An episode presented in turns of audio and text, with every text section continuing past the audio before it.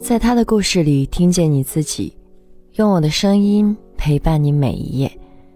嗨，这里是由喜马拉雅和网易人间一起为你带来的女性故事电台，我是为你讲故事的晨曦。今天要和你分享的是遗体化妆师的被迫上岗和离开。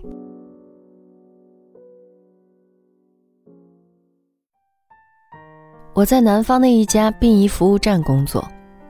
二零一六年十月的深夜，我和同事去医院传染病科接一具遗体。去殡仪服务站的路上，两个女儿哭得很伤心。到了殡仪站，家属们选了一个聆听，接着我和同事做好防护安全，把遗体装入冰棺。就在冰棺快盖上的时候，他的一个女儿说。想让化妆师给遗体化妆，我跟这个女儿解释，殡仪站对传染病遗体是不提供化妆服务的，但她不管这些，要我们必须提供这种服务。我们因此争执起来，灵堂管理员一边安慰两个女孩，一边央求化妆师们。但事实上，化妆师们已经罢工半个多月了，他们说什么？也不肯为遗体化妆。这家殡仪服务站刚开，业务量少，养不起一个全职的遗体化妆师。化妆业务都是靠两位灵堂管理员兼职完成。遗体化妆服务一次收费三百元。半个月前，服务站决定给兼职化妆的管理员提成，结果只有百分之八，才二十四块钱。两个灵堂管理员早就因为工资少憋了一肚子火，现在更是干脆撂了挑子。所以这半个月，我们遇到有需求的家属都会找理由推掉。可这次，无论灵堂管理员说什么，两个女儿就是要给母亲化妆。在家属们施压下，管理员只好对两个女儿提议：我们殡仪站提供化妆工具，让两个女儿为妈妈化妆。化妆箱提来后，两个女儿谁也不敢动手。一个男家属火了，嚷嚷着：“要是我们殡仪馆不处理，就要打电话给市殡仪馆，让市殡仪馆来把人接走。”男家属说着，掏出手机就要拨号，一旁的灵堂管理员慌了，赶忙拦下，然后走出灵堂，给领导打电话寻求帮助。那天晚上。领导给我们遗体接运组所有同事都打了电话，却没人愿意揽下这活儿。最后，领导想起了刚来上班的灵堂管理员张小雅。领导给张小雅打电话沟通后，把这个活儿交给他，还派我开车去接张小雅。过了会儿，张小雅就坐上了车。我问她以前是不是干过，张小雅赶忙摇头。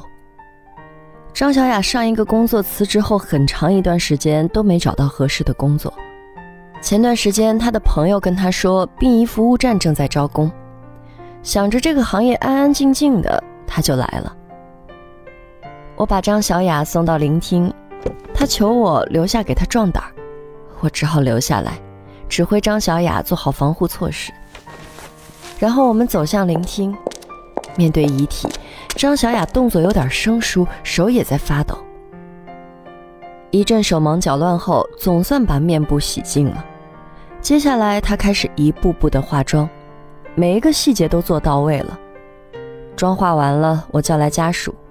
那两个女儿看见母亲妆容精致的躺在冰棺里，不断的对我们说谢谢。转天上班开会，领导狠狠批评了那两个撂挑子的化妆师。月底，这两人就辞职走了。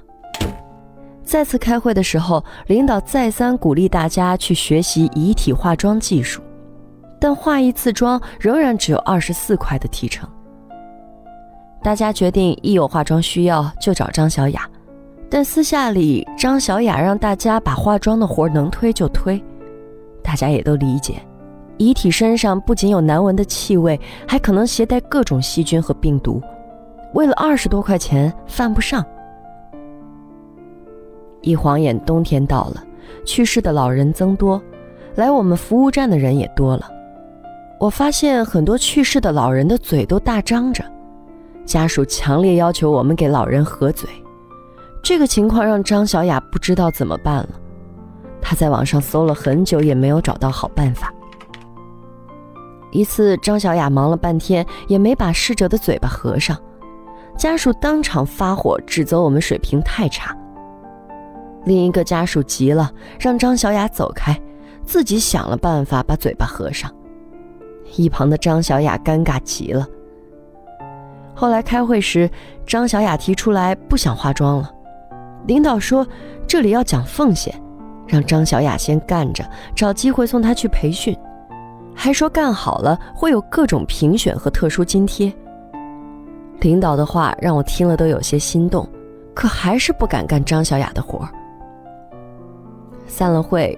张小雅找到我，要我帮忙看看市殡仪馆的那些人是怎么喝醉的。后来在市殡仪馆的化妆箱旁，我看见了一个木质小叉子，我猜这可能是他们的合嘴神器。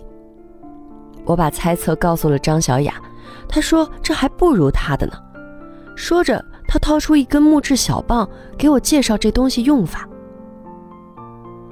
自从靠自己的研究解决了合嘴的问题。张小雅开始对遗体化妆这件事积极起来。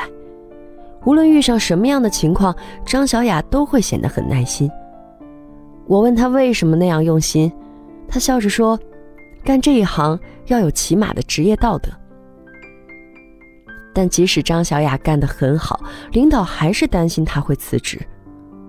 一次开会，领导为了让大家去学遗体化妆，决定多少钱由管理员自己说了算。可以和家属自由议价，化妆提成上调到百分之十。于是第二天起，服务站的化妆价格就改成了三百元起，具体价格由化妆师自己去和家属商量。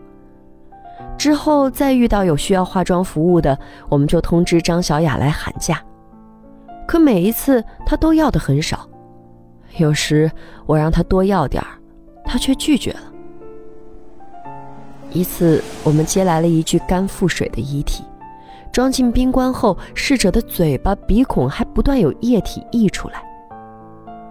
家属强烈要求化妆，张小雅来了，我拦着她对家属说：“像这种特殊遗体，要想化妆好一点，要一千两百块钱。”虽然没有做过遗体化妆师，但我知道这种腹水的遗体很难处理。家属讨价还价，站在一旁的张小雅小声让我不要加钱太多。我夹在中间，哭笑不得。谈好价格，张小雅处理了很久，还是没有堵上逝者嘴鼻的液体。张小雅给我打电话求助，我们走到一旁商量出了一个方案。经过努力，终于处理好了渗液问题。张小雅洗净逝者的面部，就开始剃须。没过多久，意外又发生了。刮胡子的刀片是新换的，遗体的人中下巴有血珠渗出来。这一幕被家属看到了，他们开始指责张小雅。眼看张小雅处理不了，我对家属解释后，赶快把遗体运往整容室。张小雅在里面忙活了好久，最后总算解决了。这次意外给了张小雅很大的启发。在遇到特殊的遗体，她都会提出要去整容室里化妆，不让家属围观了。那些皮肤水肿的遗体，她会先用管子把体内的液体抽干。剃胡子的时候，也不再使用刀片，而是换上电动剃须刀。张小雅对工作的用心，大家都看在眼里。她不光化妆技术好，做告别仪式也很优秀，已经成为我们全站里最全能的人了。领导看中张小雅，花了六千块钱让她在一个殡葬行业的培训班里学习。回来后，张小雅却很失望地对我说：“这培训班只教理论，白花那么多钱。”大家原以为她见了世面，应该学会喊价了，可她却把自己的化妆价格越交越低。她这样做，领导干脆改让灵堂管理员喊价，管理员们随便喊价。张小雅化妆的提成越来越高，但我看出了她的不忍。没过多久，见化妆有钱可赚，服务站里愿意学的人就多了起来。张小雅收了两个大男人当徒弟，她给他们讲葬礼上给遗体化妆很重要，给遗体化妆就是最后一次维护逝者尊严的理论。她花了一番心思准备，但两个大男人听着听着就笑了。在实操培训中，他们先用活人当模特，张小雅耐心地教他们具体步骤和细节，两个徒弟毛手毛脚的。张小雅手把手教了几次，仍没有多大的改变。一次，张小雅下班后来了一具遗体，一个徒弟独自上手，家属对妆容效果很不满意，那个徒弟也不肯返工。逝者火化后，领导打电话回访，那个家属很生气地投诉了一顿，说化妆师叫价太高，画的还差。领导受了气，在会上点名骂张小雅没带好徒弟。他有苦难言，全部都教了，徒弟不用心又能怎么办？因为化妆漫天要价，选择化妆服务的逝者家属少了，再加上两个徒弟抢业务，张小雅化妆的机会也越来越少。但我发现，他好像一点儿也不在乎。我问他，对于教会了徒弟饿死了师傅有什么想法？他笑着说：“机会得留给新人。”后来我才知道，他是故意把机会让给徒弟的，因为他谈恋爱了。我好奇地问：“你男朋友一点儿也不在乎你在殡仪馆上班吗？”他笑了，说：“男朋友不在乎。”我又问：“那他知道你还兼职遗体化妆师吗？”他摇了摇头说：“不知道。”我们服务站开馆以来接待的最大领导是前市委书记，家属表示给他化最好的妆。当天张小雅休息不在馆里，领导不放心，让他那两个徒弟来亲自给他打电话。接电话的是一个男人，男人说张小雅一会儿就来，领导说要男人转告张小雅马上回馆里。男人说话的功夫，小雅接过了电话，说马上回去。那天我开车去接他，他却迟迟没下楼。我打电话催，他总算下来了，带着一脸的怒气。这次化妆是在整容室里进行的，张小雅做好防护工作就开始了。结果手机连响了三次，她拿起电话说：“对不起，我是没告诉你，我必须要把它画完才能给你解释。”她挂断电话。坚持把妆化完了。等人出来的时候，我看到张小雅好像哭了。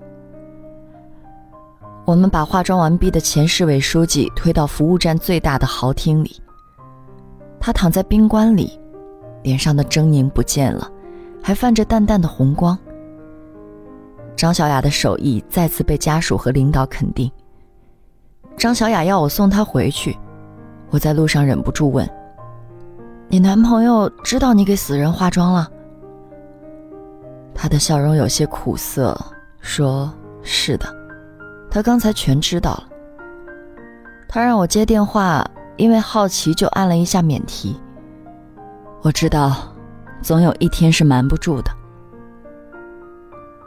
我安慰张小雅说：“好好跟他解释，干这个真的没什么。”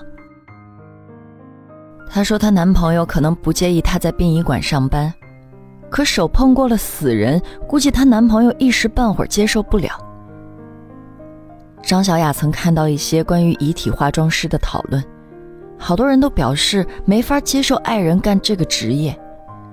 其中有一个人评论说：“想想每晚抱着你的那双手，平时都在摸死人。”看到这儿，他的心就像被扎了一下。三天后，老领导的追悼会，服务站要求全体员工到岗，唯独张小雅没来。灵堂组的同事说她请假了。后来一位同事告诉我，张小雅失恋了。我想安慰她，但不知道说什么。张小雅回来提出辞职。二零一八年九月底，她离开了殡仪服务站。我问她为什么一定要离开。她说因为待不下去，害怕自己嫁不出去。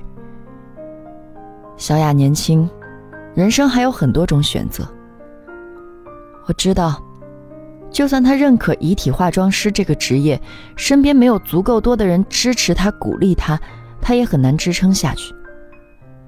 我打趣她可以馆内内部消化吗？